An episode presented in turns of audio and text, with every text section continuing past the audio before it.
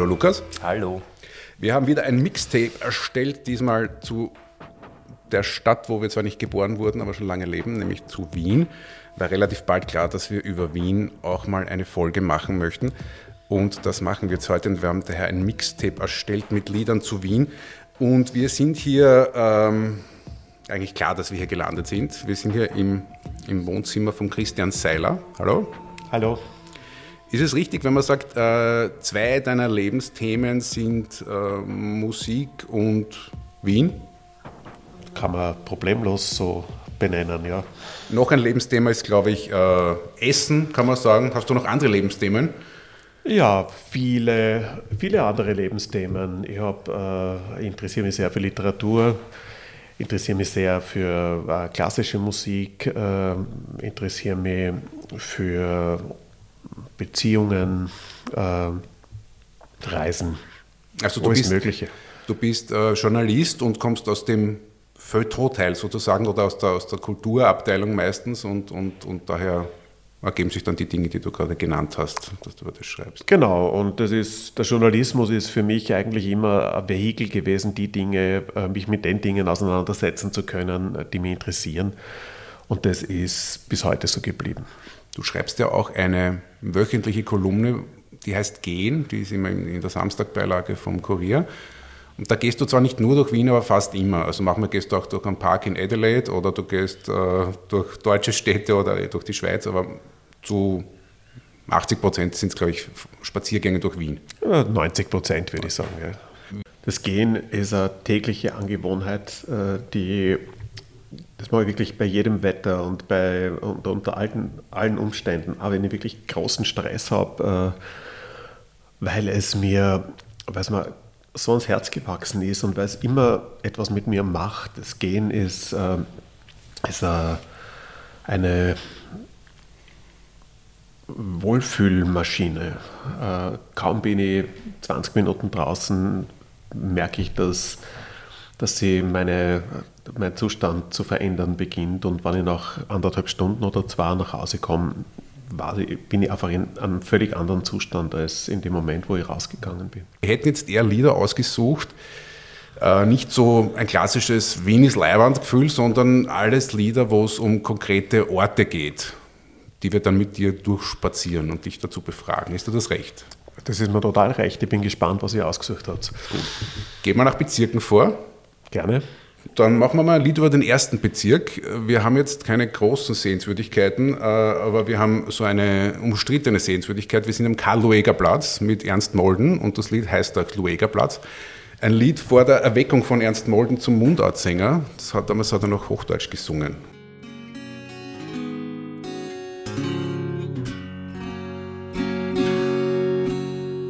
Stubentor, Viertel zwölf, es kommt ein Nebel. Schnapp dir ein Bier und dann rennen wir weg. Stubentor bei der Platane, die Zombies ziehen dir Mutter und Schwester in Dreck. Aber die Erde öffnet sich willig, mild lächelt der Lehm und zart glitzert ein Schatz. Hat einer wie ich denn ein besseres Grab? als hier unterm Karl-Lueger Platz.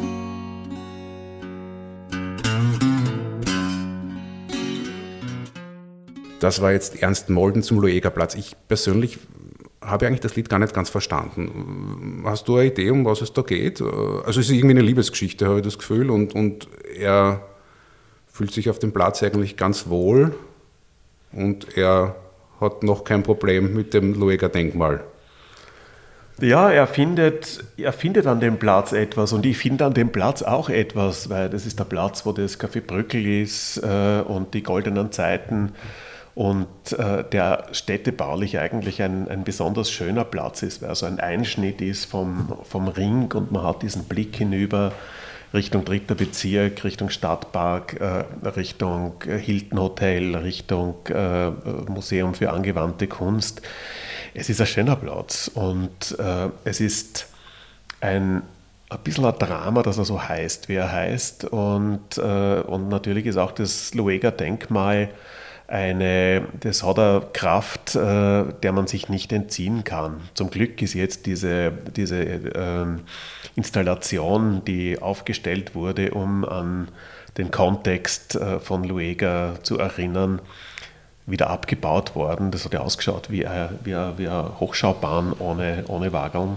Das waren ja die Umrisse von allen Luega Malen in Wien. Das war, glaube ich, die Idee, oder? Genau, das war, es war sowas wie ein Schaulager dafür, dass es zwar dieses umkämpfte große äh, Lueger-Denkmal am Lueger-Platz gibt, ähm, aber dass es auch noch an 14 anderen Stellen der Stadt große, kleine äh, Lueger-Denkmäler gibt, die nicht kontextualisiert sind, weil neben dem Lueger-Denkmal steht natürlich schon lang eine Tafel, wo, wo darauf hingewiesen wird, äh, dass, dass er mit seiner antisemitischen äh, Politik ähm, erst den Boden für Hitler bereitet hat, der ja zu der Zeit, als Lueger regiert hat, hier in Wien war und, und gesehen hat, dass der Antisemitismus ein, ein unglaublicher Motor ist für eine neue Politik. Heute äh, sieht man das auch wieder in einem ganz interessanten Licht äh, mit den aktuellen Ereignissen. Aber ähm, das Denkmal selbst ist natürlich umstritten und umkämpft in den letzten Jahren und ich finde eigentlich sehr schön, wie es jetzt dasteht. Es ist so mit Farbe überschüttet. Es schaut wirklich sehr, sehr räudig aus. Äh, man kommt nie auf die Idee, dass, äh, dass, dass dieses Denkmal ein, in, in einem Normalzustand ist. Also ich finde, der Wettbewerb, der, der Künstlerwettbewerb, der gemacht wurde, um darauf hinzuweisen, dass mit dem Denkmal irgendwas nicht in Ordnung ist, der ist eigentlich von der Straße schon sehr schön äh, vorweggenommen worden. Der Luega ist mit Farbe überschüttet, auf dem Sockel unten steht Groß Schande. Also wer da nicht auf die Idee kommt, dass, äh, dass mit dem Luega irgendetwas nicht in Ordnung sein könnte, der hat keine Augen im Kopf. Aber das ist eigentlich diese neue Konzeption, dass man sagt, man neigt das Denkmal um 3,5 Grad, glaube ich, äh, weit weniger plastisch als eben dieses Schande und dieses Verschmierte auf dem Denkmal. Ich frage mich, ob man 3,5 Grad überhaupt sehen wird mit freiem Auge. Ja, das wird man sehen, weil das ist ein sehr hohes Denkmal. Das ist ja miteinander, also mit Sockel fast, fast 20 Meter hoch. Und das wird, das wird sichtbar schief stehen. Das ist ein Konzept, das wurde ja schon mal eingereicht und zwar vor mehr als zehn Jahren. Jahren nicht? Und äh, und das ist, dass es jetzt diesen, diesen, äh, diesen Wettbewerb gewonnen hat, zeigt ja auch ein bisschen, wie unschlüssig äh, die Entscheider sind, wie man mit dieser Situation umgehen soll. Äh, ich bin grundsätzlich nicht dafür, für das, für das Stürmen von Denkmälern, aber in dem Fall bin ich ganz sicher, dass auch wenn das, das Denkmal abgebaut, geneigt und wieder aufgestellt ist, es wird nicht so bleiben, wie es konzipiert ist. Es wird das, was jetzt zu sehen ist, wird genauso wieder zu sehen sein. Und von daher würde ich sagen, ist es für mich okay. Mir sollte gar nicht, mir sollte gar nicht geneigt werden. Ich fände es interessant in dem konkreten Fall äh, darüber nachzudenken, ob man es nicht wirklich abmontiert und ob man nicht irgendwo in der Stadt eine, eine Halle macht, wo die abgebauten äh, Denkmäler zu sehen sind mit ihrer Geschichte. Das wäre eine interessante Ausstellung. Wieso meinst du, du hast vorher gesagt, du bist grundsätzlich nicht dafür und, und hier scheinst du aber ganz deutlich dafür zu sein. Wieso bist du grundsätzlich nicht dafür und, und, und hier schon? Weil es hier so eindeutig ist, äh, die ja, und weil die Geschichte, äh, weil die Geschichte, die, die, jüngere Geschichte, die den Kampf um dieses Denkmal äh, abbildet, eigentlich recht klar darauf hinweist, äh, was da zu tun ist. Also ich glaube, entweder lässt man es so stehen, wie es ist, mhm. oder man nimmt es weg. Ich glaube, das, das wären die beiden Möglichkeiten. Und warum sagst du, du bist generell nicht dafür, Denkmäler abzubauen. Und beziehungsweise das führt ja dann gleich weiter. Es gibt ja sehr, sehr viele Straßennamen in Wien, die ja in irgendeiner Form belastet sind. Da, da gibt es auch einen langen Bericht von einer Kommission nach verschiedenen Belastungsgraden.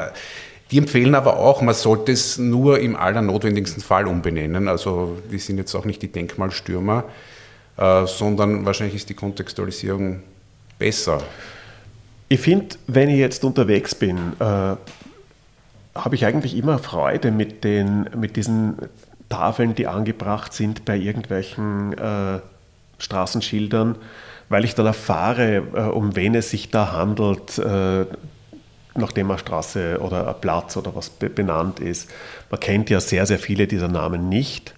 Und manchmal steht dann eben auch dabei, dass der, eine, der oder die eine Geschichte im Dritten Reich gehabt hat und äh, dass man das auch mitdenken muss in der, äh, in der Bewertung der Bedeutung dieser Person. Ähm, und das finde ich eigentlich interessant. Das macht etwas plastisch. Es ist ja nicht so, dass man äh, die, die, die Jahre zwischen 1933 und 1945 einfach äh, wegstreichen kann. Das funktioniert ja nicht. nicht? Und, und von daher denke ich auch, dass das Denkmalstürmen eigentlich, äh, eigentlich nicht die richtige Methode ist, sondern der Kontext, das Kontextualisieren ist sicher, die, ist sicher eine, eine, eine wertvollere Methode. Beim Lueger äh, glaube ich, ist es eine Ausnahme. Ich hätte zum Beispiel gern, dass man da jemand anderen hinstellt. Wir haben darüber nachgedacht, ich habe mit meiner Frau lang darüber diskutiert. Es wäre schön zum Beispiel, wenn man mal so einen hohen Sockel hat und eine große Frauengestalt dort oben. Wen würde jetzt hier da hinstellen? Welche Frau wäre zum Beispiel denkmalwürdig? Hedi Lamar. Ja, die kriegt da ein Kaufhaus. Ja, wieso nicht mal ein Denkmal? Ja, warum nicht? Gibt es eigentlich äh, ein bekanntes Denkmal, also Maria Theresia und so weiter, mhm. aber so neuzeitlichere Denkmäler mit, einem, mit einer Frau gibt es eigentlich Sehr wenige. nicht, oder? Sehr wenige. Wenn ich jetzt überlegen müsste. Ja. Naja, werden überhaupt viele Denkmäler in den Denkmäler von einzelnen Personen werden ja eigentlich überhaupt nicht mehr gebaut, oder? Mhm. sondern meistens sind es ja dann abstraktere Dinge oder, oder gerade nicht von, von, es wird ja eher von unten gedacht, glaube ich, momentan Denkmäler und nicht aus, aus Sicht der Herrschenden. Weil oder Gefahr, wäre, wäre, weil Gefahr besteht, dass man es vielleicht dann irgendwie dann, dass man es falsch macht oder weil es dann anders, weil der Kontext sich anders ergibt über die Zeit vielleicht. Ne? Oder? oder man nicht weiß, was die Leute noch ja, so treiben. Ne? Genau, ja. Stell dir vor, wir hätten ein Greta Thunberg-Denkmal. Ne? Ja. Schwierig. ja. Ähm, da wäre schon die, eine Kolonie mit den Schande-Kübeln unterwegs wahrscheinlich. Ja, vielleicht, wahrscheinlich. Ja. Äh, wir gehen jetzt in den zweiten Bezirk und du hast gesagt, du würdest gerne das Lied hören Stau auf der Tangenten äh, von Georg Danzer. Ich würde das jetzt beim zweiten Bezirk nehmen, weil ich finde, die Tangente kann man am besten besichtigen, wenn man auf der Prater Hauptallee im zweiten Bezirk ist und drunter steht. Sehr gute Idee. Manchmal denkt er nur an sie. Es muss jetzt fünf Jahre her sein. War ein heißer Sommertag. Der Himmel war ganz blass, voll lauter Hitz. Es war oben auf dem Laberg beim Kreisverkehr wo's geht auf die Tangenten. Und es war wie üblich Stau. Sein Fenster war weit offen. Und auf einmal steht sie da. Mit einem Schild am Rucksack drauf ist gestanden links. Und er hat sich denkt, nimmst das ein Stückel mit, weil er hat müssen nach St. Pölten. Sie ist eingestiegen, sie war jung. Es waren Semesterferien. Hat erzählt, dass da studiert. Ihre Achselhöhlen waren nicht ausrasiert. Die 19 hat er geschätzt, so ungefähr im selben Alter wie seine Tochter und auf einmal hat er so eine Sehnsucht gekriegt. Und die Sehnsucht hat sich gefärbt mit Traurigkeit. Über all die Jahre der verlorenen Zeit.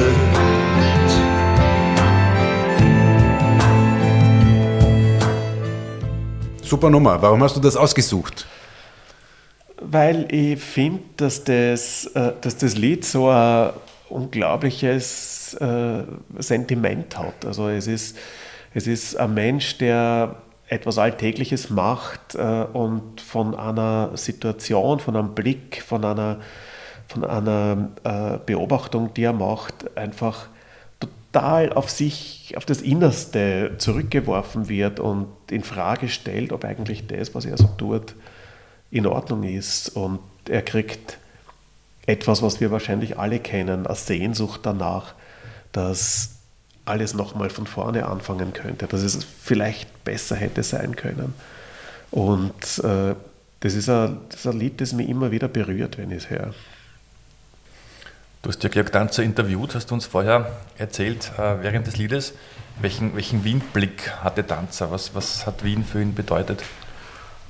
Der Georg Danzer war, war ein Wiener und er war ein Wiener, der diese Sprache wirklich beherrscht hat, äh, wie kaum ein anderer. Es gibt ein paar, die, die, die machen das ein bisschen rumpeliger, aber der Georg Danzer hatte so eine, die, der, der, hatte, der konnte voll aus der wienerischen Poesie schöpfen und er hat manchmal auch so äh, diese, er hat, er hat, auch Humor gehabt und er konnte lustige Lieder schreiben, die sind auch die gewesen, die erfolgreich waren, aber er hat eigentlich auf fast jeder Platte wahnsinnig schöne Balladen geschrieben, die, die für mich absolut zum Wiener Weltkulturerbe gehören, äh, zum, zu den besten Sachen, die im Wiener Dialekt entstanden sind.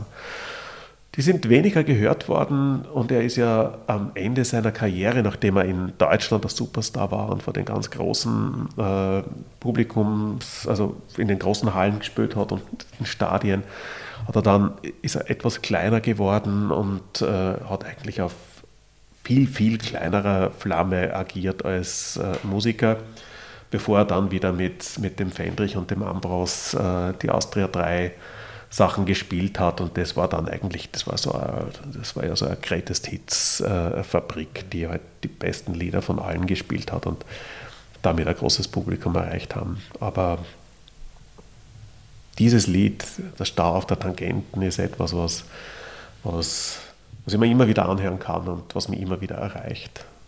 Großes Kino. Aber du hörst es, glaube ich, nicht so oft im Auto, oder weil du fast relativ wenig Auto in Wien? In Wien fahre ich überhaupt nicht Auto. Äh, ich wohne zentral und äh, Wien ist ja eine, eine Stadt, die für den Fußgänger gemacht ist. Es, ist, es passiert alles äh, in konzentrischen Kreisen. Ich bin in einer Viertelstunde am Stephansplatz und ich lege eigentlich jeden Weg in Wien zu Fuß zurück, wenn ich jetzt nicht unbedingt nach Rodaun raus muss oder, oder so. Aber da bin ich hier in Wien Mitte natürlich auch am richtigen Ort, weil da steige ich in die Schnellbahn ein oder in die, in, in die, in die U-Bahn und bin ganz schnell dort, wo ich hin muss.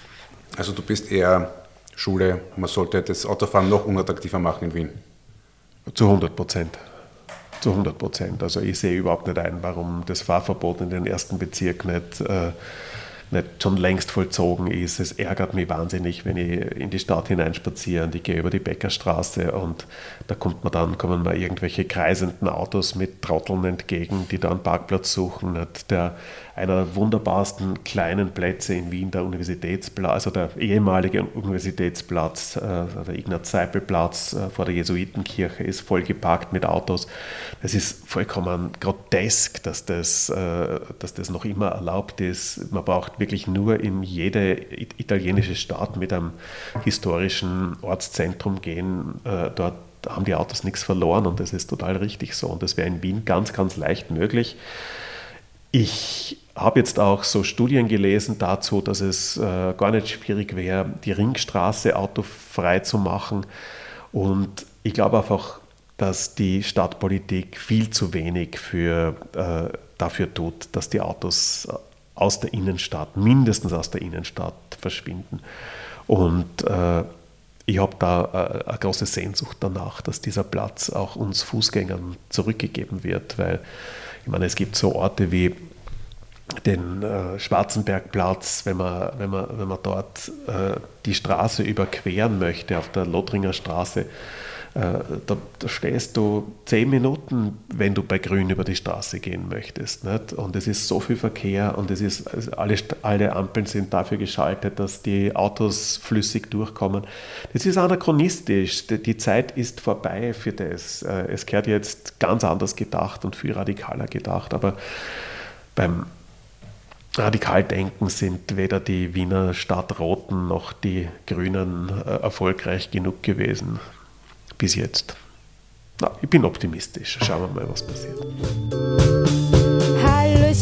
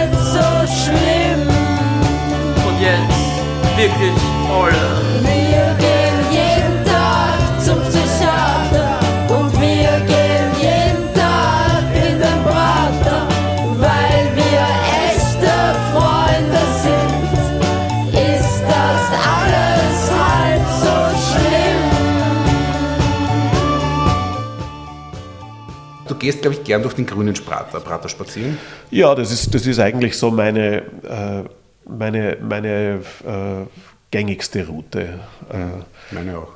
ich habe so, äh, äh, wenn, ich, wenn ich hier rausgehe, bin ich auch in ein paar Minuten im Prater und ich habe so meine, ich gehe über, über die, die Hauptallee entlang des äh, Hallstadelwassers und dann zum Lusthaus nach hinten, äh, dann die Belvedere-Allee, vielleicht durch den Walter-Kernweg, wenn es nicht so schmutzig ist dort. Und das sind eigentlich so meine Wege. Und da komme ich ja, da kann man anschließend von vorhin, da kommt man, kommt man dann immer wieder unter der äh, Südosttangente durch, Genau. wo man sich denkt, was für ein Denkmal dafür, wie man in den 70er Jahren Stadtpolitik gemacht hat. Man baut eine Autobahn durch diesen einmaligen Prater. Wäre heute natürlich nicht mehr möglich. Völlig undenkbar. Völlig undenkbar. Aber wenn man unter, dieser, unter, dieser, unter diesen Fahrbahnen durchgeht, dort wohnen dann manchmal Sandler oder es, du siehst Jogger, manchmal siehst du Rehe, die dort wechseln. Ich habe ganz in der Nähe vom, vom, äh, von der Südosttangente sogar am Ufer des Hallstadelwassers schon mal einen Eisvogel sitzen gesehen. Also wirklich ein seltenes Tier. Es ist so eine unglaublich drastische Begegnung von den Vorteilen und Nachteilen dieser Stadt. Es ist wirklich ein, es ist eigentlich auch ein Denkmal. Und Könnte man auch stürzen. Und du bist immer froh, wenn du unten stehst und, und an die oben denkst und denkst, ich muss jetzt nicht in einem Auto sitzen. Ja, logisch, weil, äh, weil ich kenne natürlich dieses, dieses Gefühl, wenn man in einem Auto sitzt und es ist Stau und, und alle sind aggressiv und du wirst die Spur wechseln und du wirst von hinten angehupt, weil irgendein äh, anderer Mensch will dir diese, gönnt dir diese drei Meter Platz nicht. Und es ist, äh, das ist ganz lustig, dass diese ganze Aggressivität und, und, und Ungeduld, die ist halt genau dorthin auf diese sechs oder acht Fahrspuren gepflanzt, während du dort unten durchmarschierst und äh, wirklich an einem der schönsten Orte der Stadt bist. Aber eine Sache fehlt, die Rotunde. Die Rotunde, die, ja, die, fehlt, die fehlt ja schon seit einiger Zeit. Äh, Nein, ich mag jetzt nur ein bisschen eine ich brutale ich Überleitung. habe es geahnt. äh, nämlich äh, zu einem Lied von André Heller. Mhm. Da musst du uns jetzt dann erzählen, weil du hast ja äh, seine Biografie für ihn geschrieben. Nicht für ihn, sondern für Mit ihm oder für dich und dich. Na, aber er hat es nicht selber geschrieben. Nein. Oder ist er an dich herangetreten, dass, dass du das machst? Oder hast du ihn gebeten, ob du das machen darfst? Äh, Das war ein Joint Venture, weil ähm, wir, haben uns, wir haben uns kennengelernt auf sein Betreiben interessanterweise. Als ich beim Profil war, ich einmal, bekam ich einmal einen Anruf vom, vom Heller, äh, wo ich zuerst eigentlich gedacht habe, dass das ein Practical Joke von einem meiner Freunde ist und den Heller kann man ja sehr gut nachmachen. Aber er war es selber und er hat mich zum Tee eingeladen, äh, damals noch in seine Villa im 13.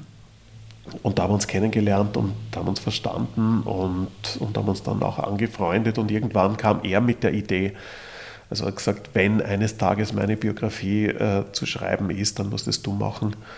Und ich hatte dann, es gab dann einen Moment in meinem Leben, wo ich das Gefühl gehabt habe, das würde ich jetzt gern machen. Und dann haben wir es gemacht. Das hat dann eh noch vier Jahre gedauert, äh, bis, es, bis es fertig war. Und das, ist a, das war eine herausfordernde, aber, aber unglaublich interessante und befriedigende Arbeit mit dem, mit dem André, dieses Buch zu machen. Und du bist der Wolf und du bist der Lamm. Einmal bist der gerade weg, dann wieder die Strudel aufstehen. Aber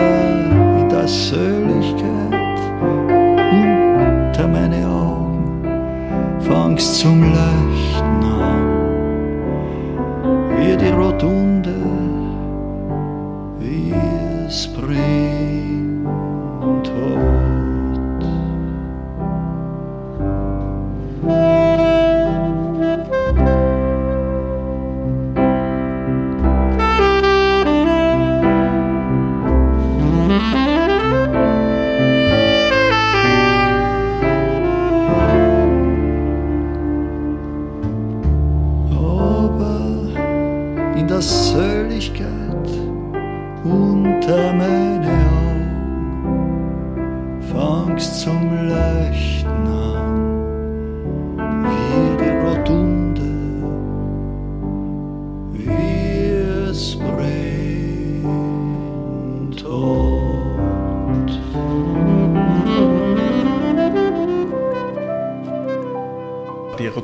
war ja ein, war ja ein Provisorium für die Weltausstellung im Prater. Und wie so viele Provisorien in Wien ist sie einfach stehen geblieben und ist geliebt worden von den Menschen. Und äh, sie war aber ganz aus Holz und, äh, und es, äh, es gab dann diesen, diesen sagenhaften Moment, wo sie zu brennen begonnen hat. Auf, die, auf diesen Moment bezieht sich ja der Heller, weil es muss etwas gewesen sein, was von einer schaurigen Schönheit gewesen ist, als die Rotunde dann tatsächlich abgebrannt ist. Und es war ein Wahrzeichen des Praters. Wo ist die genau gestanden? Die ist dort, wo jetzt die, die, die, WU ist. Genau. Wo ganz genau, weißt du das Dort ist, dort ist genau dieser rotunden Platz und dort äh, direkt neben dem äh, Trabrennplatz. Das ist wirklich heute noch ein Weg, der so geschwungen ist, ne? Genau. Ist Ja, ob das, eine, ob das daran angelehnt Ja. ist, weiß ich nicht. Da ist dieses Viertel 2 und diese- das diese- diese diese, diese, diese runden Türme und die Wirtschaftsuni und so. Also das hat nur mehr wenig damit zu tun. Weißt du, warum die so geliebt wurde? Weiß ein, äh, ich, ich war nicht dabei, ähm, aber es war, ein, es war ein spektakuläres Bauwerk und es hat dann vielen Zwecken gedient. Ähm, warum sie so geliebt wurde, das ist, warum liebt man ein Bauwerk? Weil man an es gewöhnt ist, weil es eine Ästhetik hat, weil es für etwas steht und, und ich glaube, das war bei der Rotunde genauso. Und weißt du, wenn du, du wirst ja sicher viel mit André Heller gesprochen haben, der hat so eine Liebe für Dinge, die er gerade nicht erlebt hat in seiner Generation. Äh, Also Heimito von Doderer, die, die Rotunde, ähm, Josef Roth, äh, alles so ein bisschen vergangen, aber halt eine Generation vor ihm sozusagen. Hast du da irgendwie eine Theorie oder? Naja, er hat einfach, er hat, ein, er hat ein sehr, er hat ein sehr gutes Gespür für, für Qualität. Und ich meine, was Josef Roth betri betrifft, ich meine, ich lese auch immer wieder den Radetzky-Marsch, weil das ist einfach das größte äh, literarische Werk eines österreichischen Schriftstellers ist, finde ich. Und der Heller hat äh, also in dieser, in dieser versunkenen Kultur, in dieser, in dieser jüdischen Kultur äh, Österreichs natürlich immer nach Anknüpfungsorten gesucht, weil er selber aus dieser Kultur stammt, weil er aber dann in der nächsten Generation, der, der Nachkriegsgeneration von, von, von Künstlern, aufgewachsen ist und dort als junger Zaungast eigentlich immer am Anfang mit am Tisch sitzen durfte im Havelka und wer ein ganz großes äh, Interesse daran gehabt hat, wie Kultur entsteht, äh, wie man äh, Gefühl für Qualitäten entwickelt, mit wem man sich verbünden kann, um möglicherweise eigene Anliegen weiterzubringen, wie man lernt, wie man das sind seine Worte, wie man sich, äh, wie man sich permanent verwandeln kann. Ne? Und ich glaube, da hat er einfach nach Qualitäten gesucht. Und ich kann schon sagen, dass er sich nicht nur für das Vergangene interessiert hat, aber dass, dass man Geschichte lernt, wenn man, äh, wenn man ein österreichischer Künstler ist äh, oder eine, eine in Österreich tätige Figur ist, äh, das ist von Vorteil. Das hat man jetzt zum Beispiel an unserem jungen Bundeskanzler gesehen. Der hat nicht Geschichte gelernt. Und, äh, und der Heller schon. Und der hat einerseits also diese Qualitäten gekannt, andererseits hat er aber hat er, hat er eigentlich überall dort angeknüpft, wo die anderen nicht hingeschaut haben. Als er zum Beispiel als junger Sänger, als 19, 20, 21-Jähriger, wo er seine ersten äh, Songs aufgenommen hat, sehr erfolgreich war damit, da hat er der Plattenfirma sofort äh, die, das Privileg abgeknöpft, dass er selber auch äh, ein Label bespielen kann. Und dort hat er dann zum Beispiel die Tamburitzer Siegendorf aufgetan und hat so diese diese Qualität von, von gelebter Volksmusik am Rand von Österreich, also mit einer, mit einer, mit anderen Sprach- und Kulturgruppen, das hat, er, das hat der gesehen und es ist dann erst viel, viel später sind, äh, sind, sind diese Dinge dann auch in den Mainstream gerückt. Nicht? Also, und er hat sich natürlich auch für, für, für, für, moderne Kunst interessiert und für zeitgenössische Kunst. Wenn du dir anschaust, das, äh, das Album namens Platte, da hat er dann ähm, ein Objekt von Walter Bichler vorne gehabt und so. Also dem Heller, dem Heller kann man nicht vorwerfen, dass er in der Vergangenheit lebt, aber er hat ein Gefühl für die Vergangenheit und er hat ein Gefühl für Bilder. Nicht? Und die, wie, die, wie die Rotunde, wie es brennt hat, das ist natürlich ein starkes Bild. Aber auch der, der Heller ist ja eine Figur selbst, die irgendwie ausstrahlt. Ne? Also diese tollen Hauskonzerte vor fünf Jahren oder wann das war? In den letzten Jahren, ja. Wo er halt auch, finde ich, die, die richtigen Kontaktpersonen äh, eingeladen hat. Ne? Da gibt es ja dieses Schwarz-Weiß-Video mit, ich glaube, Nino spielt da mit, oder? Und, und Molden. Genau, Molden, wo der Jürgens, das passt alles in sich halt sehr gut zusammen und mhm. das fühlt er gespürt. Ne? Ich finde aber auch diese, diese alten Platten, ähm, das ist vor allem von der Aufnahmetechnik her, finde ich, ein, oder von der Aufnahme her ein Hammer. Also ich, äh, was mich manchmal an dem älteren Austropop stört. Ich, ich finde, der ist manchmal nicht so gut produziert. Und, und, und diese, diese alten Heller-Alben, also mit diesen, mit diesen Streicharrangements, also das ist, das ist Weltklasse, finde ich. Bei Roberto Brazzo, ja. Schönherz, Rigoni Schönherz. Ja. Dann hat er ja, wenn du, wenn du die etwas späteren Alben anschaust, äh, Basta zum Beispiel, das ist eine so Zeit äh, noch immer noch immer zeitgemäß produzierte Platte. Das hat er einfach mit, den, mit dem Peter Wolf gemacht und da, da, waren die ganzen Musiker von dem, vom Zappa, von den Mothers of Invention drauf. Und der Heller hat, und das muss man ihm wirklich ganz, ganz, ganz, ganz hoch anrechnen, der hat immer das Gefühl gehabt, ich will jetzt, wenn ich da was mache, ich will die besten Leute an meiner Seite haben. Und dann hat er bei Basta, singt er dann mit der Chaka Khan und, äh, und auf der und später hat er dann mit Flora Purim und Ayrton Morera gespielt und hat den, und hat den Freddie Hubbard eingeladen, Trompete zu spielen.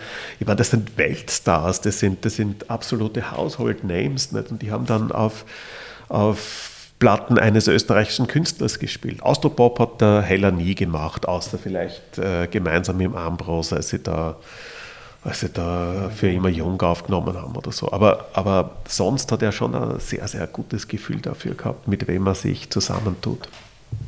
Die müssen halt auch Ja sagen. Ne? Wenn du dir anschaust in der Geschichte vom Heller, wie viele Leute Ja gesagt haben äh, und wo er eigentlich nichts zu bieten hatte, außer ein überzeugendes Projekt, dann muss man sagen, der Typ hat schon etwas äh, zu bieten, nämlich sich. Und er ist ein fantastischer Geschichtenerzähler. Und äh, wenn du mal mit ihm an einem Tisch sitzt, verstehst du das sofort. Der, der hat eine Magie und das hat auch bei vielen Leuten rund um die Welt gewirkt. Wenn du bist der Taschenfeller unter einem Himmel voll Schädel, erzähl mal kocht das Buhren heran, auf das ich nicht Hass bin und trotzdem steh. Du bist der Feiersalamander auf einer Gstätten aus Marzipan. Du gibst kein Halt und hast kein Gleander, michst gern an jeden obezahn. Den Stolz, den hast ins Pfannel drum, bist heute ein Puffener Damm. Du warst keine Antwort auf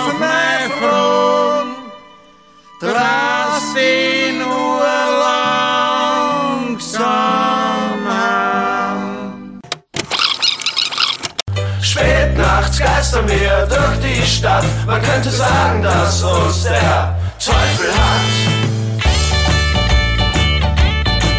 So finde ich mich an fremden Bars und manchmal im Augenfremden Betten. Der ganze Dreck wird mich nicht retten, worauf ich jetzt auch wetten kann. Etwas hat sich eingebrannt, es ist die Stadt der Menschenfresser. Wien, du bist ein Taschenmesser. Wien, du bist ein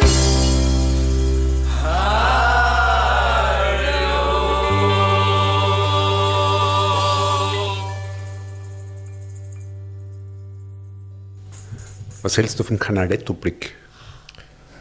Das ist ein schönes Bild. Okay.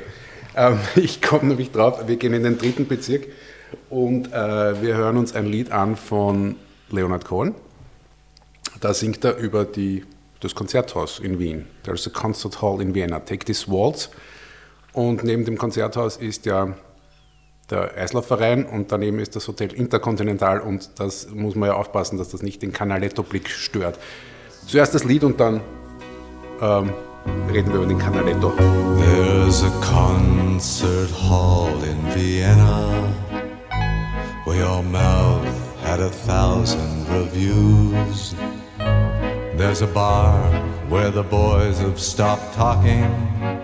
They've been sentenced to death by the blues. Ah, but who is it climbs to your picture with a garland of freshly cut tears?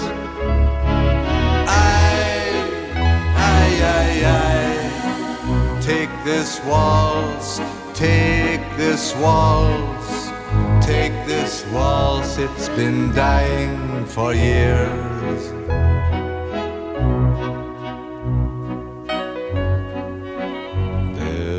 Habe mit dir aber das noch nie gesprochen, aber ich schätze dich eines Menschen, der Leonard Cohen mag.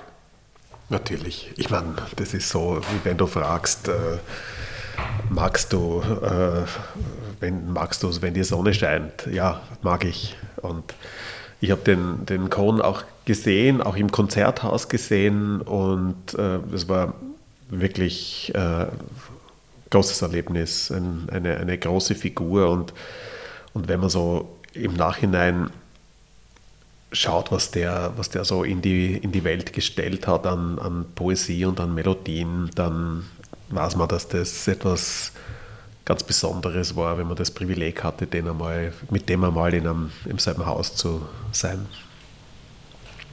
Und dann vor allem in einem Haus, was er besingt. Wobei ich glaube, gerade dieses Lied, äh, das ist ja gar nicht der Text nicht unbedingt zu 100% nur von ihm, das ist ja eigentlich. Von Lorca.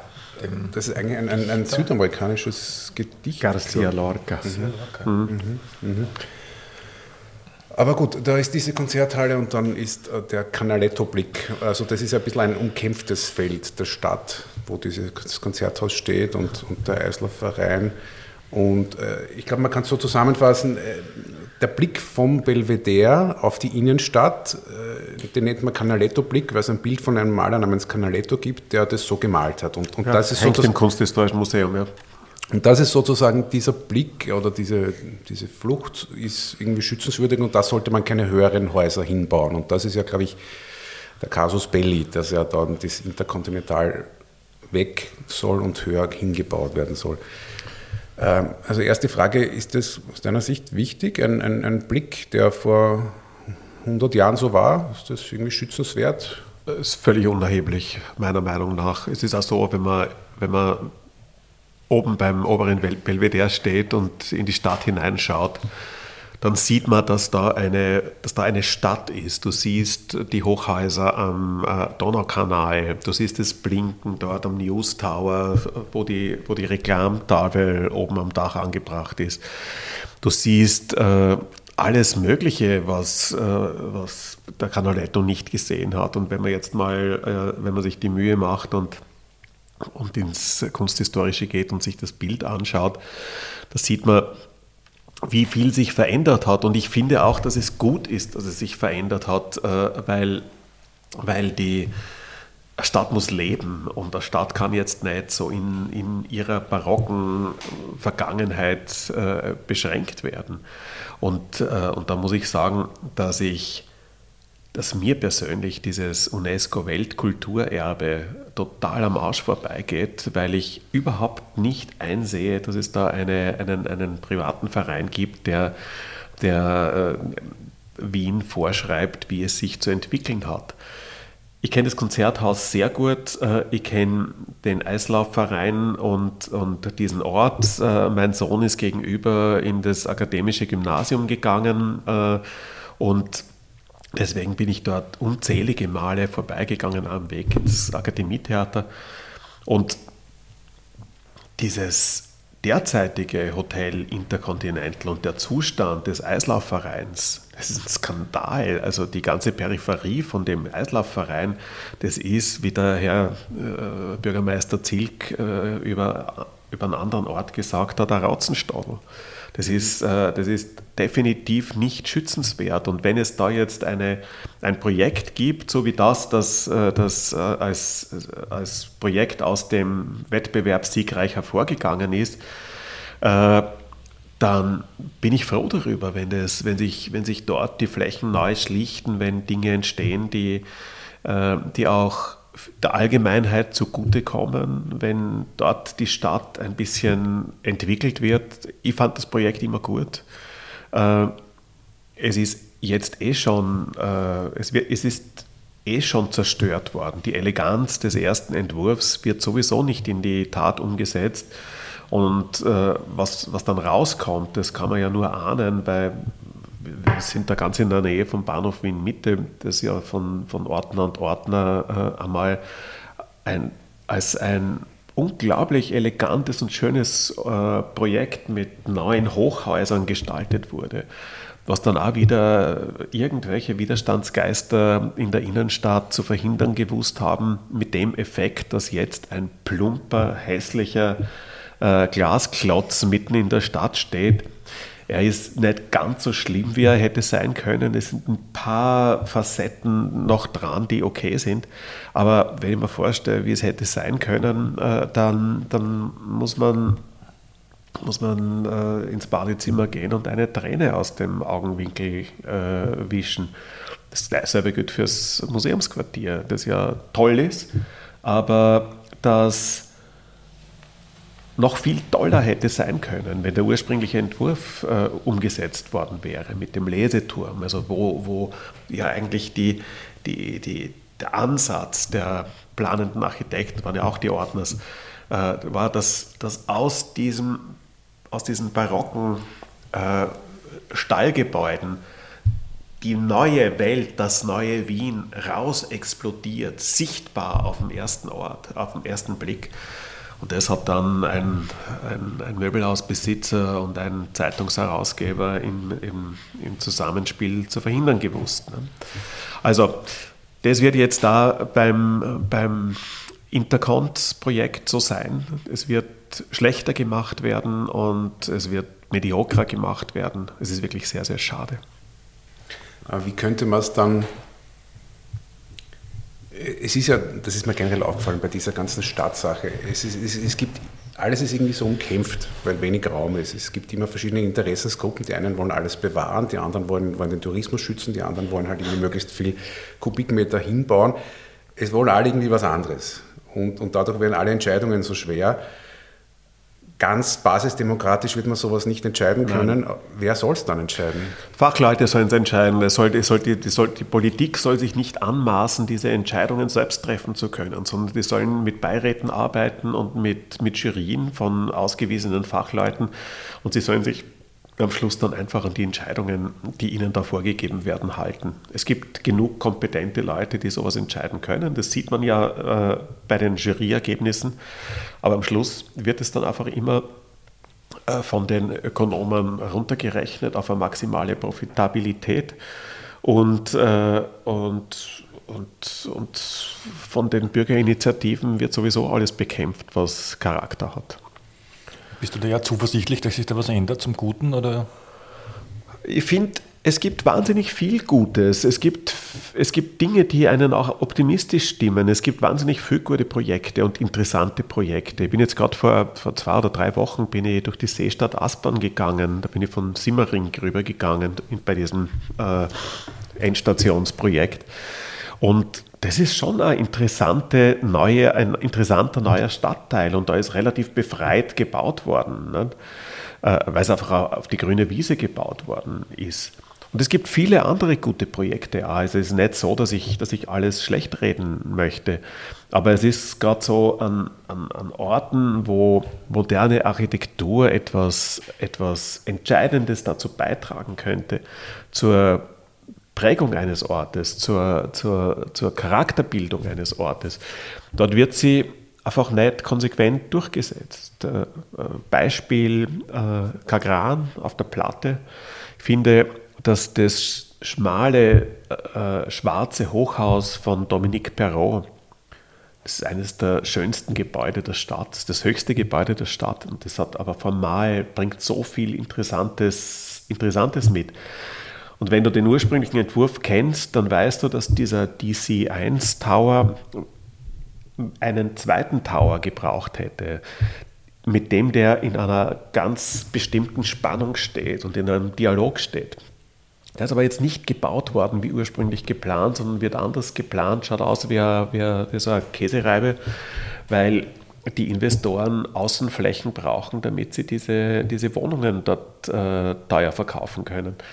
Und das ist das, was mich manchmal äh, traurig macht, wenn man sieht, es wäre alles angerichtet. Es gibt Projekte, die sind von vorn nach hinten durchgeplant, die haben Qualität, die haben Aussagekraft. Äh, da werden die besten Leute äh, nach Wien gebracht und, äh, und liefern tolle Projekte ab und am Schluss äh, sind dann äh, ist dieses, dieses unselige Joint Venture aus Bürgerinitiativen und, und und Investoren äh, richtet dann diese Projekte zugrunde. Aber ich will nicht klagen. Äh, ich möchte nur eine Sache noch sagen zum, zum Intercount und zu diesem Streit um, um das Weltkulturerbe. Der Dietmar Steiner, der Direktor vom Architekturzentrum, hat einmal etwas ganz Richtiges gesagt. Er hat gesagt, das wahre Weltkulturerbe in Wien ist der soziale Wohnbau und nicht die barocke Innenstadt. Und dieser Meinung bin ich zu 100 Prozent, weil das ist genau der Grund, warum Wien jetzt noch immer eine, eine lebenswerte Stadt ist, warum in Wien die Gentrifizierung nicht so durchgeschlagen hat wie in London, Paris, Zürich, München, Berlin und wo auch hier im Stadtzentrum Menschen leben können, die sie nicht 3000 Euro für, für die Miete leisten können. Und das finde ich etwas unglaublich wertvoll ist und darauf bin ich sehr stolz als Wiener. Also Gemeindebauten. Gemeindebauten, sozialer Wohnbau. Ihr habt ja auch architektonisch Karl-Marx-Hof. Oder, oder Großartig. Im, Im 19. oder? Jetzt, 19. Ja. Jetzt gibt es einen neuen Gemeindebau im, im 10. Äh, mit, dem, mit dem Namen äh, Willerer Daritzhof. Wird erst gebaut. Wird erst gebaut, genau. Ja. Also das ist auf alle Fälle was, was man als positiv erwähnen kann, auch die Namensgebung passend. 100 Prozent. Ja. ja. Ich glaube, er hat dort gewohnt, eine Zeit lang, oder in der Gegend. Der Willi ist aufgewachsen dort. Äh, der ist, äh, stammt aus, aus Stinaz und seine Eltern sind in die, in die, nach Wien gezogen und der hat dort am Humboldtplatz äh, gewohnt und das war der Platz, der, wie der Willi immer gesagt hat, am nächsten zu Stinaz war, weil dort ist die Bahn weggefahren.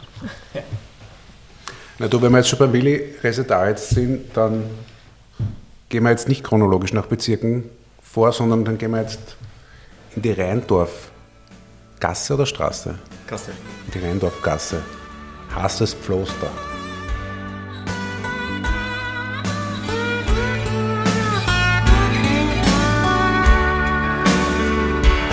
Fliegt der Fernseher aus dem Fenster. Die Wiener hat schon wieder verloren.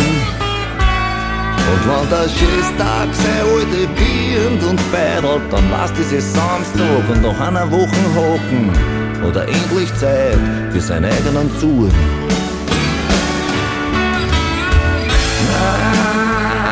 Das Leben ist kein Spaß. Oh, das Kloster ist Hass. Da bei mir daheim. Bei mir in der großen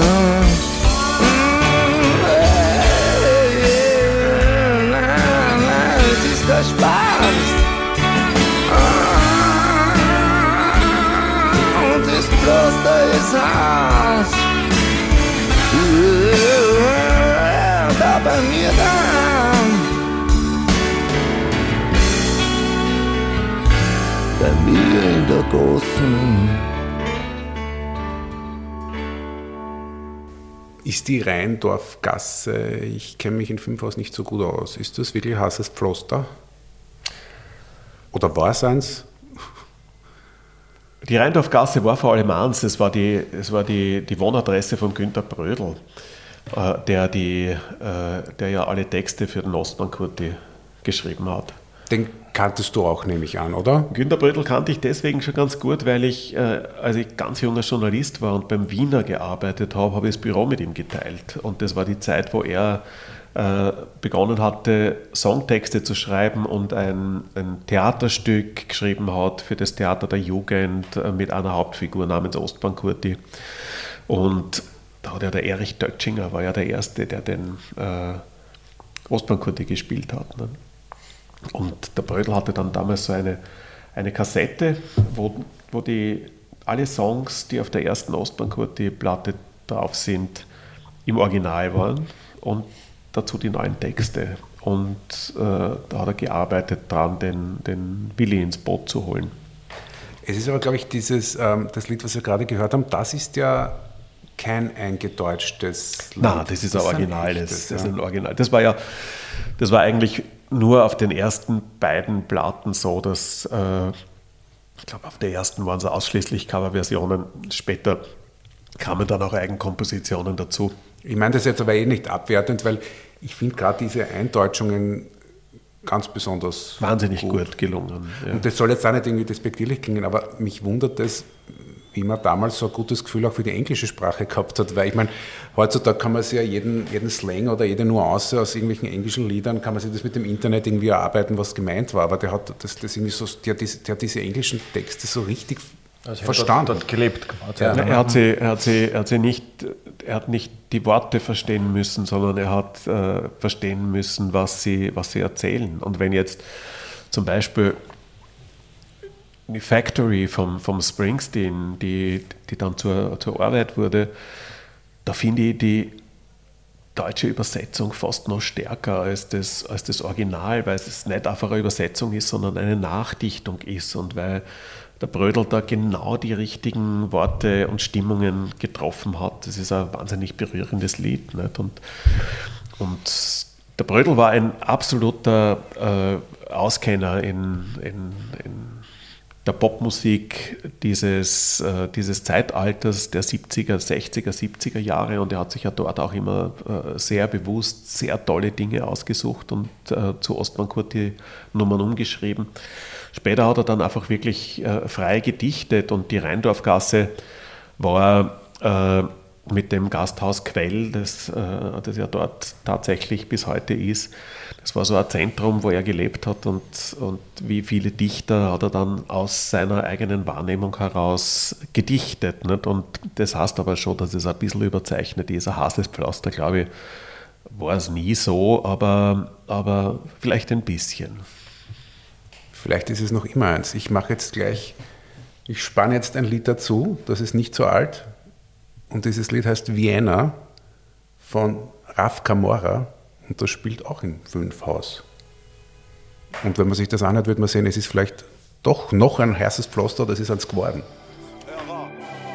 Okay. Ah. Ich bin ein Westwiener, Otter kringert das Bier bei L50 Wiener Camorra. Früher war ich überall, heute mit Maske im Dadlerpark, bin undercover. Pizza Mafiosi hat gut 100.000 an mir verdient. Trotzdem erkennt mich der Besitzer nie. In unseren Parks waren nie Kinder drin. Es war explosiv wie Nitroglycerin. Diese Kroatinnen von damals sind heute Mamas. Papas wissen nicht, dass ich schon ein paar Mal an ihm dran war. Gestern vom Club wie ein Sandler. Heute nehmen wir ihn auseinander. Klar gibt es Karma. Hab vom Flex LSD verkauft. Der Türsteher gab ne miese Schellen. Heute parke ich meinen Wagen direkt vor der Nase desselben und er riecht Chanel. Bringe West-Wien, Gold und Platin. Fico RF dann komplett seine Mutter. Zehn Jahre schon mein Erfolg ignoriert, ja natürlich verletzt es mich, Bruder. Bevor du mich auf Seitenblicke siehst und Amadeus, Amadeus, chill ich mit Rihanna auf Barbados, auf Barbados. Haare wie Falco, verbrenn Nutten, wenn sie meinen Schwanz schlucken wie Flaschen Tabasco. Vienna, meine Stadt, meine Liebe, mein Hass, mein Herz, mein Vienna. Vienna. Gürtelbezirke, fünf aus Favoriten, Probleme klären wie wie Männer. Vienna, Vienna, Vienna, Vienna. Balkan Express, Zagreb, Tuzla, Audi, RS. Unsere Frauen sind die schönsten der Welt. Wer ist Eva Mendes? Vienna, komm und so Stress in Vienna. Komm und relax in Vienna. Alles zerfetzt in Vienna. Die Rheindorfgasse, über die wir vorher geredet haben, äh, die ist eine der gentrifizierten äh, Gassen im 15. Und der 15. ist ja auch so ein, ein, eine Art Überlaufbecken vom 7. Sogar die Bezirksvorsteher arbeiten da zusammen und, und machen manchmal ein Schwimmbecken auf dem Gürtel. Ähm, aber trotzdem ist natürlich der 15. Ein, ein, eine, eine Vorstadt, die strukturell völlig anders ist als die Innergürtelbezirke. Und äh, diese dieser, dieser, dieser manchmal wirklich abrupte Wechsel der Kultur, wenn man, wenn man jetzt aus einem Bobo-Bezirk kommt und über den Gürtel geht oder über irgendeine andere große Straße und dann sieht, dass sich dort eine völlig andere Bevölkerungszusammensetzung zeigt und äh, ganz andere Infrastruktur, dass die, die, die Espresso-Hütten, von, die mit irgendwelchen Supercafés aus Japan bespielt werden, plötzlich weg sind und du hast halt vor allem Friseure und, äh, und irgendwelche Balkangrills oder ähnliches, dann weißt du, dass du in einem anderen Stadtteil bist. Und natürlich weißt du auch, dass, dass die Sitten rauer werden, je weiter man nach draußen kommt, außer man geht nach Währing äh, oder, oder nach Hitzing. Also es ist ein bisschen Pose wahrscheinlich auch dabei. Äh, in diesem Song, den wir gerade gehört haben? Ja, Hip-Hop ja, besteht ja aus Pose nicht? und es muss immer ein bisschen übertrieben werden und Gewaltverherrlichung und das, äh, das äh, Dinge austragen wie Männer unter sich und diese ganze, da ist ja schon sehr, sehr viel auch der Problemstellungen äh, enthalten, die es in, in der Real Realität tatsächlich gibt. Ne? Dass wir einfach in einer liberalen Stadt leben, wo aber äh, in großen Teilen der Stadt die Frauenrechte äh, nicht stattfinden, weil, weil da andere Kulturen äh, drüber liegen und stärker sind. Im Moment noch oder auch für die Zukunft. Das, weiß, das kann ich nicht sagen. Aber das ist, äh, das ist das ist, das ist ja so, wenn du, wenn du jetzt im 10. unterwegs bist oder im 15., im 16. und in die, in die, in die Wirtshäuser reinschaust, äh, da wirst du ganz wenig Frauen sehen zum Beispiel. Da sitzen die Typen drin und, äh, und, und reden miteinander. Und manche trinken, das sind wahrscheinlich dann die Kroaten. In, man, in anderen Lokalen in der Otterkringer Straße kriegst du nicht einmal ein Bier, weil es kannst verkaufen.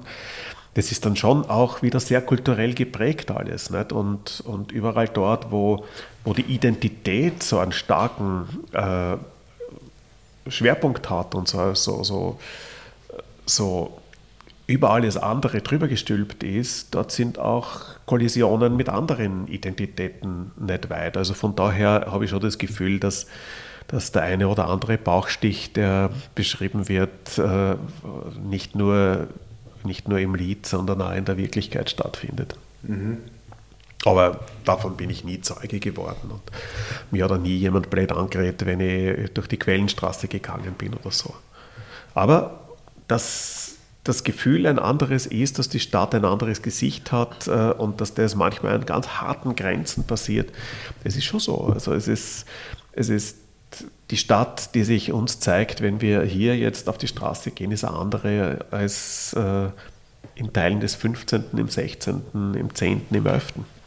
Es sind verschiedene Kulturen. Ne? Das ist, du, hast, du hast ein sehr liberales, äh, eskapistisches, äh, hedonistisches Publikum, das gut mit Geld ausgestattet ist, erfüllende Berufe hat, das sich eine Umgebung geschaffen hat in der Stadt, die nach, ihren, nach dem eigenen äh, Belieben und nach den eigenen Vorstellungen.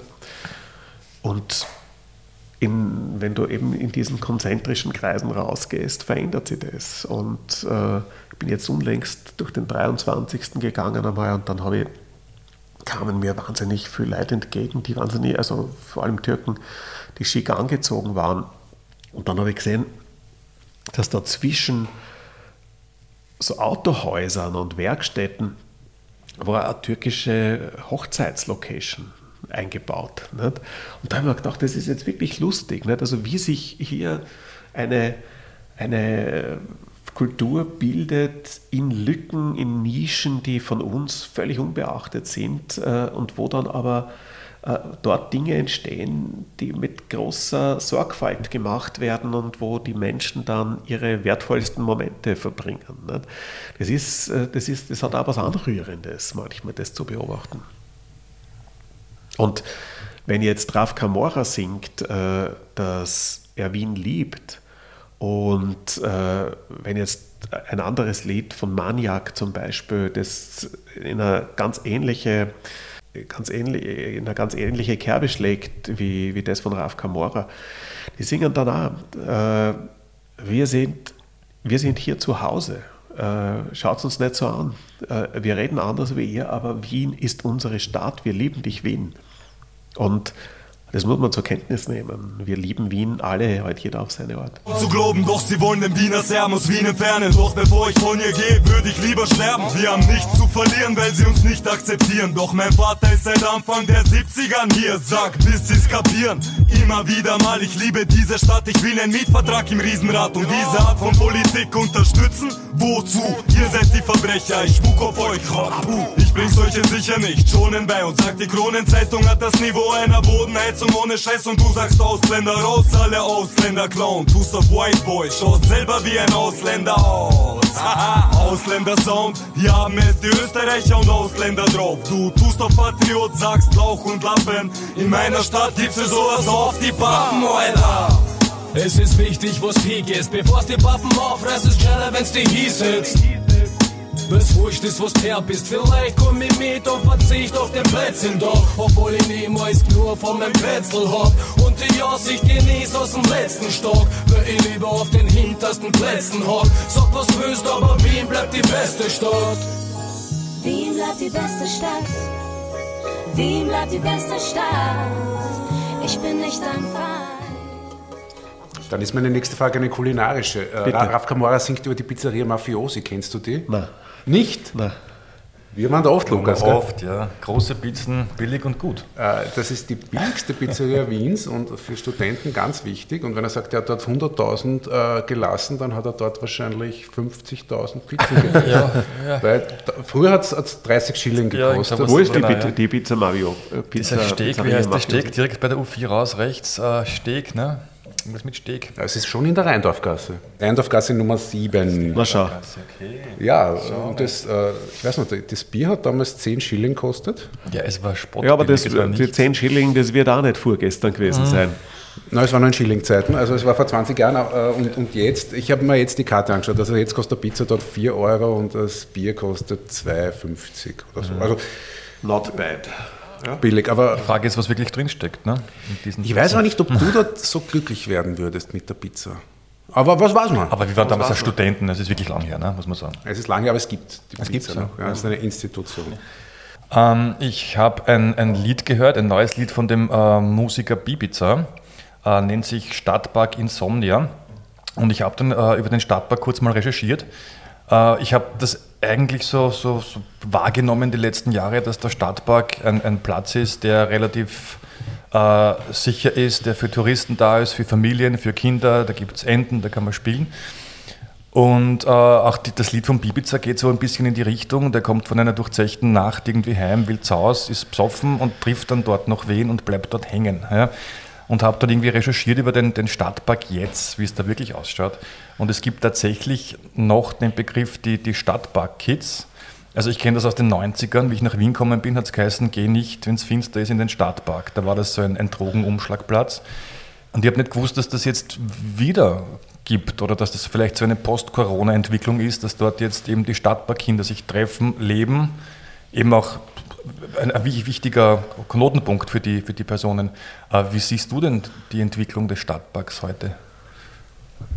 Ich finde, äh, ich bin sehr oft im Stadtpark äh, und ich habe eigentlich keine Sorge, da zu jeder Tageszeit durchzugehen. Man sieht die Typen, die Drogen checken, man wird Zeuge davon, wie wie sehr junge Menschen äh, bewusstlos sind und, äh, und einfach voll, vollkommen drüber sind. Und wenn die Rettung kommt oder wenn man die Rettung ruft, dann kennen die sich schon und äh, das passiert dann nicht zum ersten Mal.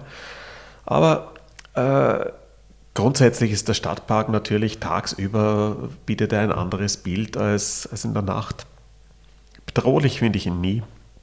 Aber dass er auch eine Nische ist für, für Menschen, die jetzt nicht aus dem ersten oder dritten Bezirk stammen, das ist klar. Es wird geschnauert, es, wird, äh, es werden Drogen konsumiert, es ist, je später es wird, du gehst einfach durch den Stadtpark und, und du, du, du kommst schon in gute Stimmung, weil so viele Leute ihre Sirsen Chick rauchen und äh, und es wird gespielt, es wird, wenn es warm ist im Stadtpark, ist da, ist da eine so unglaubliche Portion Leben drinnen und, und äh, aber es, wird, es ist auch Betrieb in der Nacht und dass da nicht nur legale Sachen passieren, ist völlig klar.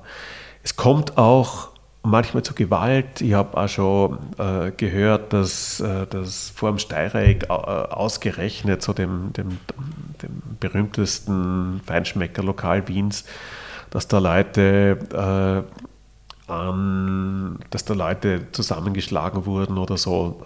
Kann sein, dass das vorgekommen ist. Äh, aber insgesamt ist der Stadtpark schon ein eher friedliches Terrain, würde ich sagen.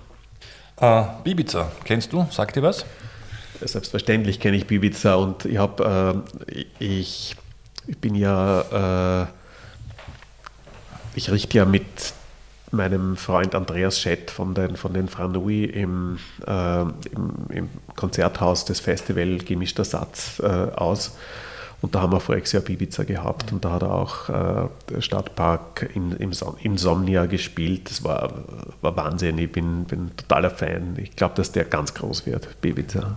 Gut, dann hören wir kurz rein. Bibiza mit Stadtpark Insomnia. Ich will eigentlich nachts nach Hause, aber wache im Stadtpark auf. Irgendwas hat mich abgepasst, vom Nachhausegehen abgebracht. Ja. Wer schwankt, hat mehr vom Weg. Wer tanzt, lacht am Ende. Ich schaff's nicht heimzugehen. Ich kann nicht einschlafen. Ich glaube, es war circa so. Doppelpunkt. Ich wollte mit seinem E-Scooter einfahren, aber der war leer.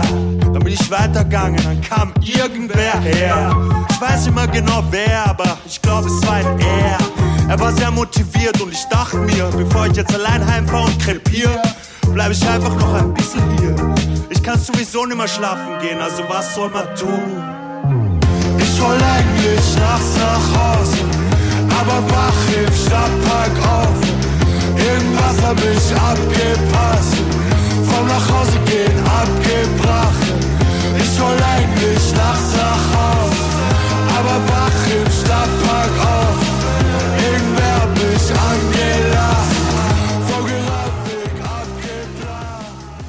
So bitte, wir gehen jetzt äh, vom Stadtpark wieder stadtauswärts zum U4. Und da habe ich jetzt eine Frage. Wir werden nachher Falco hören im U4 Gang die Goldfish. Ähm, und ich äh, kann mit dem U4, das, äh, ich, ich weiß nur zwei Sachen. Also ich war zweimal dort und das, das war jetzt nichts, was in meiner Jugend, also ich bin 45, also meine Wien-Zeit war so 95 bis 2010, meine Wien-Fortgehzeit. Also Flex war das damals, oder? Das war eher Flex, also das U4 war jetzt, wäre nicht wirklich auf die Idee gekommen, ich war einmal dort und habe mir gedacht, ja, irgendwie ganz normale Disco, brav, nichts nix irgendwie edgy. Und, äh, äh, aber irgendwie so deine Generation, du bist ja wenige, aber ein paar Jahre älter als wir, da wird immer so getan, dass das U4 mal ganz was Besonderes war. War das wirklich was ganz was Besonderes oder war es nur das Einzige oder, oder wird sich da irgendwie etwas kultig geredet, was einfach nur normal war oder war das wirklich etwas, ein, etwas Singuläres in Europa oder in Europa kann ich nicht sagen, aber in Wien war es ganz sicher was Singuläres. Das war was ganz Besonderes. Das, das U4 hat, äh, hat einfach äh, hat viele verschiedene Gesichter gehabt. Äh, es ist ein, erstens einmal war es ein, war es ein Ort, äh, wo sich alle getroffen haben, wo es einen Türsteher gab, der berühmter war als die ganzen Acts, die drinnen gespielt haben. War das damals schon der Conny? Ja, das war damals schon der Conny, der junge Conny. Und äh, es haben dort es sind Bands aufgetreten, äh, die, die wenig später äh, Weltstars waren. Sade zum Beispiel habe ich mal im U4 gesehen. Und es hat sich alles getroffen dort eben. Und, und die, die Marianne Kohn, wie jetzt die, die, die Losbar hat, äh, war dort die Gastgeberin. Und das war, äh, das war schon ein, ein, ein totales kulturelles Gegengewicht zu dem Wien der, der frühen 80er Jahre.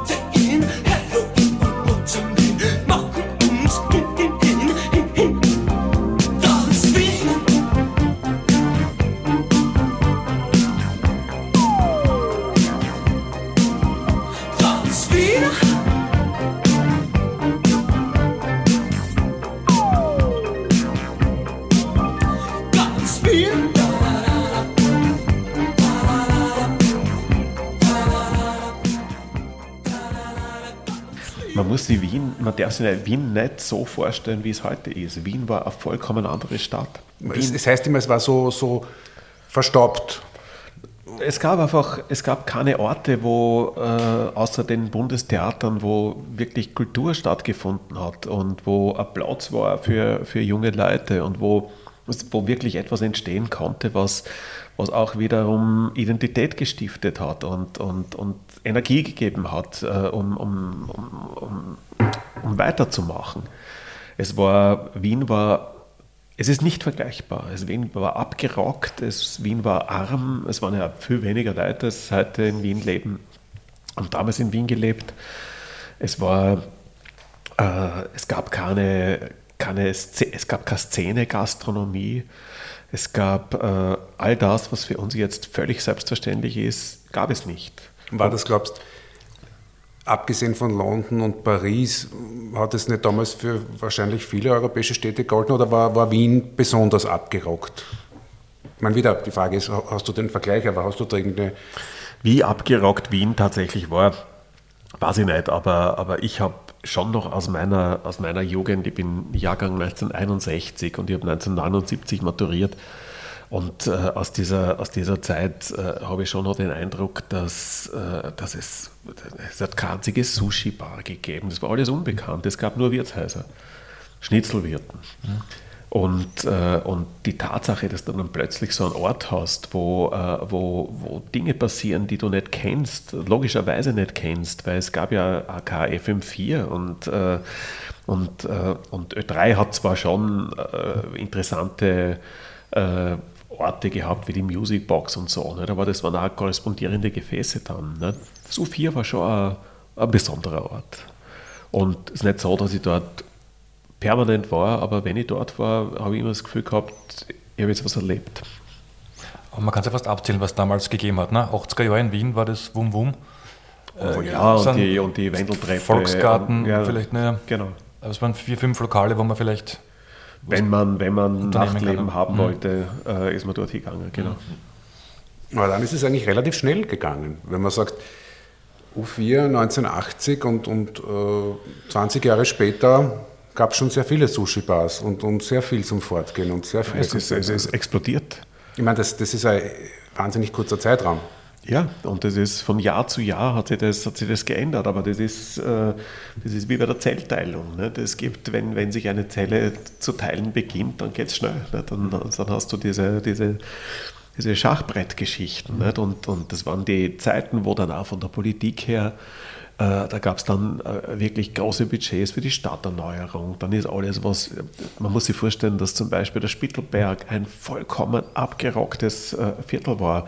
Jetzt ist es fast ein bisschen zu hübsch, aber, aber es ist, das, war, das war schon auch eine, eine richtige Maßnahme, dass man dorthin gegangen ist, wo es besonders geschissen ausgeschaut hat und, und Geld in die Hand genommen hat und diese Dinge neu errichtet hat. Das war so ein das war ein.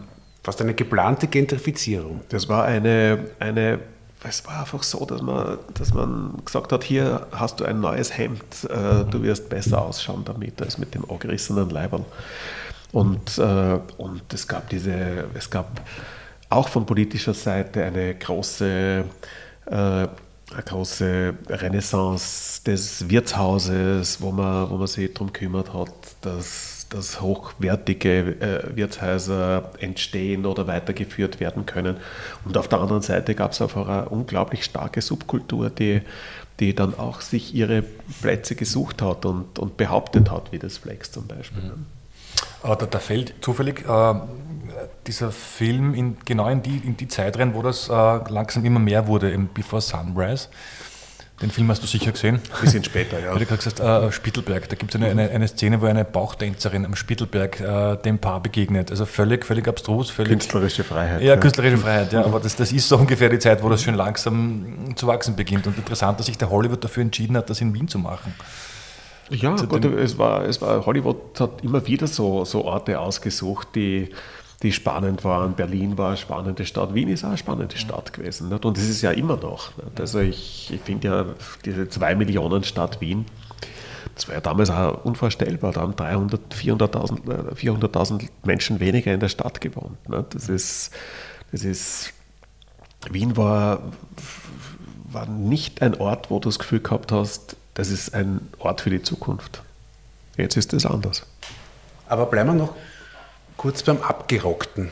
Ein großer äh, Freund des Abgerocktes, glaube ich, Voodoo Jürgens, äh, und der besingt das Café Fesch. Und was es, glaube ich, so nicht mehr gibt, aber das gab es und das war, glaube ich, auch im 15. Bezirk. Der zweite ist der Willi, der Chef von der Hitten.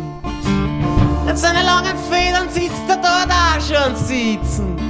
Ein Bäckerl mehr mit einem Kopf von einem Tiger die Tigers once again. Oh, you were the leader. Wenn's mit denen einen Winkel gehabt hast, bist besser gerannt. Die wollen 15. am Macht, die hat jeder kennt. Und der Wille hat eine Tochter gehabt, die hat's in goldenen gegeben. Er hat's gefunden im Zimmer mit der bunten daneben. Im Handy war noch die Nummer vom Django drin. Du hast das Zeigerdraht und jetzt ist sie die Beamfahrt nach Simmering gekauft an Vorschein. Ich bricht als Knack und du steigst in dein Sorgen.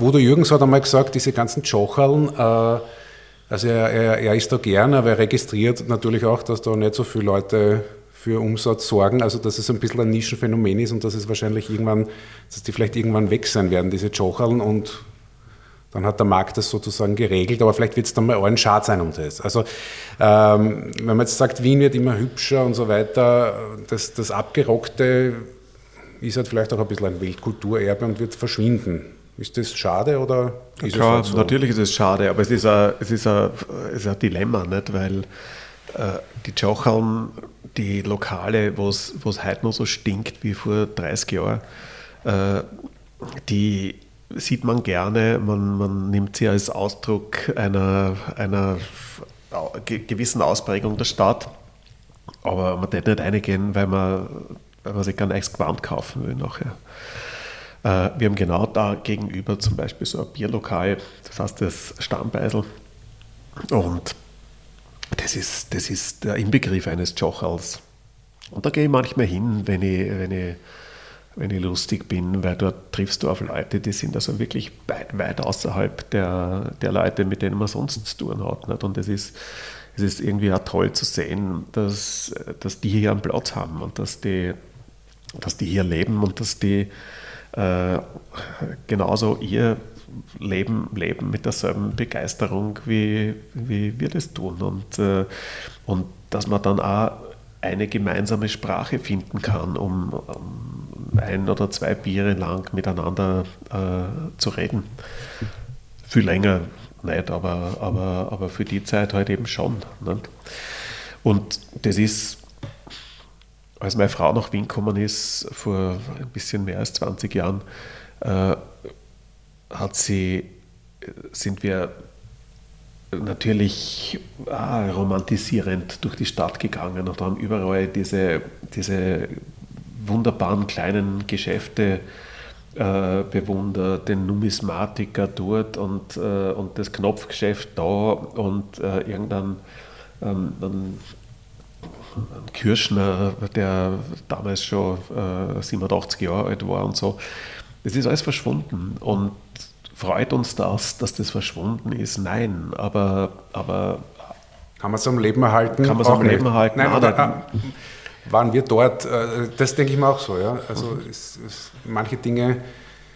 Äh, man will, dass es es gibt, aber man tragt nichts dazu bei und dann wundert man sich, dass es, dass es verschwindet. Das ist, äh, es, es ist ein Dilemma. Und, aber natürlich sind es Dinge, die das Gesicht einer, einer, einer Stadt prägen. Nicht? Und wenn ich, mal, wenn ich mich daran erinnere, wie vor äh, nicht so vielen Jahren noch der Kohlmarkt ausgeschaut, ausgeschaut hat, mit Buchhandlungen, mit einem Espresso, mit, äh, mit äh, dem Freitag und Bernd Kartengeschäft, äh, mit dem Manz äh, Gesetzestexte und so weiter. Das war eine lebendige, äh, äh, durch, gemischte Nutzung, kann man sagen. Ne? Und jetzt, wenn ich mir, wenn ich mir dieses, diese, diese Zeile da anschaue mit den Geschäften, die es in, in ganz Europa in vergleichbaren Lagen gibt, meine, dann denke ich mir, das ist nicht mehr, das ist nicht das, was ich mir wünsche, aber es ist, es ist ein Ausdruck der Gegenwart. So wie es ein Ausdruck der Gegenwart ist, dass du auf der einen Seite da drüben beim, beim Finanzamt lange Schlangen von Menschen hast, die sich dort Geld abholen und auf der anderen Seite hast du lange Schlangen von Menschen vor Hermes und, und Louis Vuitton, die sich da für 30.000 Euro irgendwelche Fetzen kaufen gehen. Also es ist, äh, die, man kann an der, an der Art der Schlange kann man beurteilen, äh, wie, oder kann man sehen, wie groß die Spaltung der Gesellschaft äh, geworden ist. Und dann gibt es noch eine Schlange vom Figel Müller, das sind wieder andere. Hier wird nicht aufgerufen, ein Fickel-Müller-Schnitzel zu essen, oder? Nein. Ja, das unterstreiche ich. Ja. Du hast ein Lied gewünscht von den Strottern, das heißt, ich, ich gabert alles. Ich gabert alles für die. Da kommt Otterkring vor, glaube ich. Wieso hast du das ausgesucht? Es ist ein, ein wunderbarer Text von Peter Ahorner, den, der, einer, der einer der unbekanntesten Großdichter von Wien ist und der wirklich viele Texte geschrieben hat, die, die mich unglaublich berühren und unglaublich, äh, die mir unglaublich wichtig sind und, und die ich schätze. Und ich glaube, alles für die in der Version von den Strautern ist so ein Lied und das ist diese, das ist eine Verlustgeschichte und die Stimmung wird aufgerufen, die an einem heißen Sommertag in Otterkring spielt. Und das ist im Gegensatz zu dem, wie man, wie man sonst eine, eine dunkelgraue Situation äh, herstellen würde, ist das eine, eine unglaublich poetische Wendung, finde ich. Und der heiße Sommertag in Otterkring ist etwas, was ich gut nachvollziehen kann. Und Wo, wo in Otterkring stellst du dir das vor, dass das spielt? Ah, ist, ist, ist, weil ich jetzt kein Otterkring-Spezialist bin, würde ich mir wahrscheinlich die Otterkringer Straße vorstellen, die ja wirklich eine sehr bunte und interessante Straße ist. Und die Hitze und die Schönheit und, die, und das Übertriebene und das Wilde und das Traurige, das in dem Lied drinsteckt, das müssen wir jetzt hören.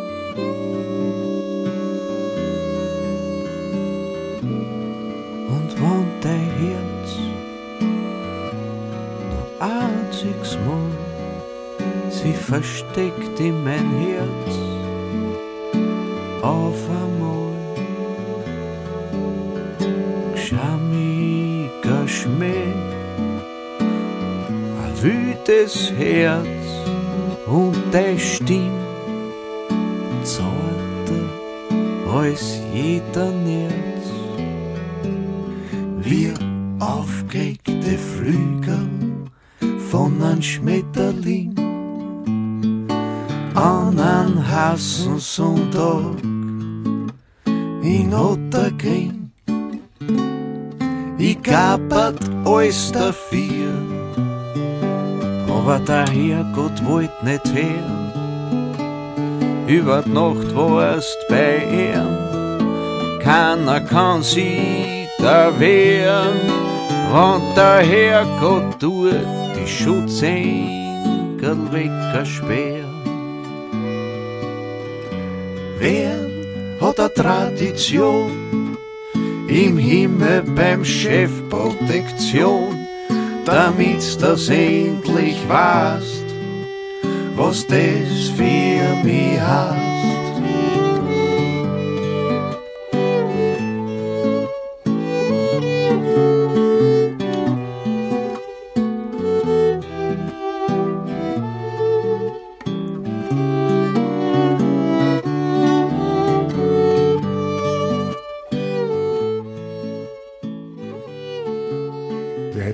Viele Lieder aus Wien, die wir spielen könnten. Das stimmt.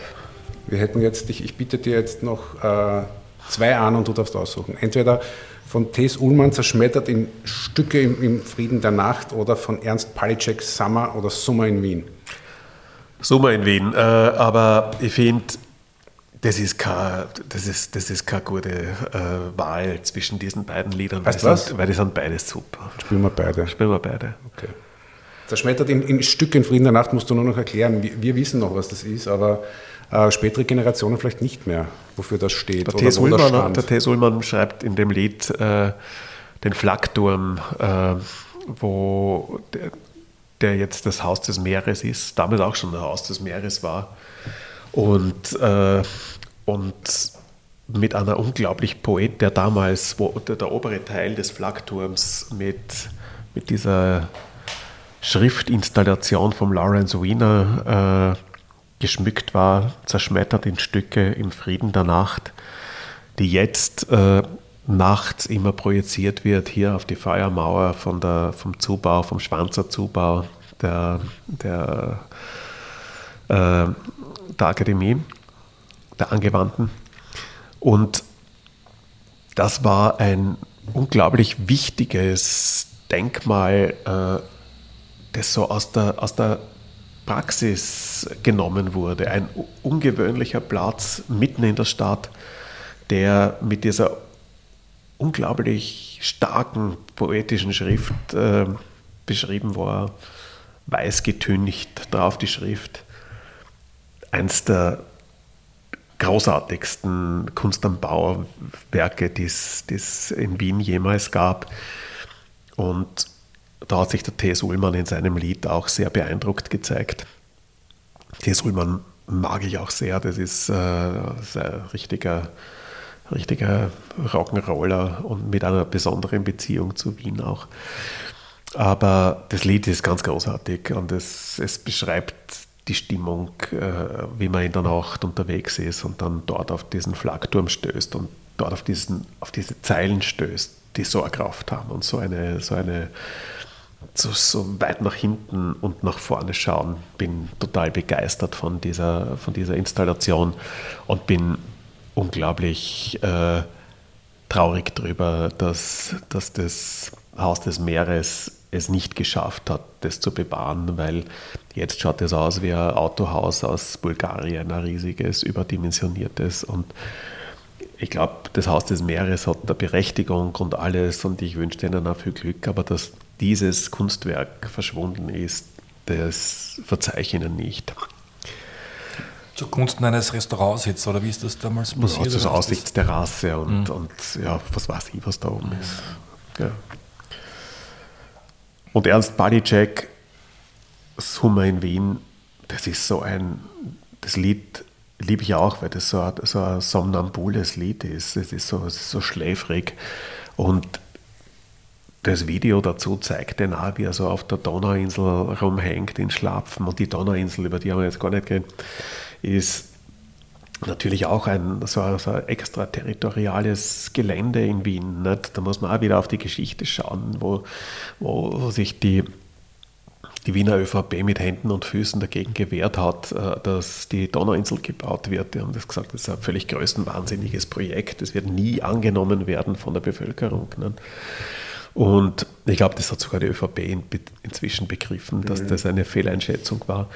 Und die Donauinsel ist, äh, ist großartig, weil sie, weil sie wie auch der Prater einfach Ecken hat, wo du keinen Menschen triffst und wo du, wo du, wo du so in dieser, in dieser zwischen, zwischen künstlich angelegter Natur, zwischen, zwischen diesen Kunstsituationen und natürlichen Situationen dich zurechtfindest, zwischen kleiner Schönheit, großer Hässlichkeit, wenn du dann drüben siehst, da, was weiß ich, die, die, die, die Tanks von der ÖMV und so. Das sind eine großartige urbane Landschaft. Also bin sehr froh, dass es die gibt und, und auch dort hat sich ja so eine ganz eigene Kultur entwickelt von Menschen, die dort hingehen und grillen und schwimmen und, äh, und, und einfach Zeit totschlagen. Und dieses Lied Sommer in Wien beschreibt das ein bisschen. Gut, dann ist es, glaube ich, gut, dass wir beide spielen. Spielen wir beide. Alles klar. Danke, Christian, dass du dir so viel Zeit genommen hast. Ja, danke euch. Danke. Und tschüss. Papa. Ciao. Wir kennen uns seit Jahren und doch nicht lang genug, sind vielleicht Typen und schlau, aber nicht reich und klug. Wir gehen durch den siebten Bezirk nachts um halb vier, sitzen auf den Plastikteilen im Museumsquartier. Der Hochstrahlbrunnen leuchtet in den hellsten bunten Farben. Wir ziehen die T-Shirt-Ärmel hoch, erzählen uns Geschichten unserer Namen. Wie das wohl alles noch wird, Gehen wir weiter oder nach raus? Du sagst, natürlich gehen wir weiter. Es geht sich eh alles aus. Zerschmettert in Stücke im Frieden der Nacht, während ein Vogel über uns, über uns lacht. Mein letzter Wille, sagte Falco einmal. Wien ist alles und der Kaiser ist nicht. Die Bustüren schließen sich und zischen wie müde Pferde.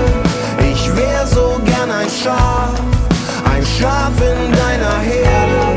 Doch es gibt keinen Schäfer, der über uns wacht. Zerschmettert in Stücke im Frieden der Nacht.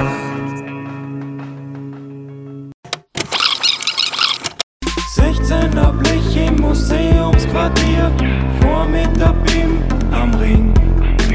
Die Madeln sind Siers, so schön und so lieb, vertrauen an mein Kopf, ich bin. Weiße Spritzer und Schnitzer, schön ist das Leben, das Leben ist schön. Grill auf Achtern und am Pferdeleberkas, Wien ist mein Herz, der Sommer da ist Haus. Ah! Ob in Mallorca, Jesolo oder Berlin. Nix ist so schön wie der Sommer in Wien. Nix ist so schön wie der Sommer in Wien. Ob in Mallorca, Jesolo oder Berlin. Nix ist so schön wie der Sommer in Wien. Open my loca, Jesus, oh,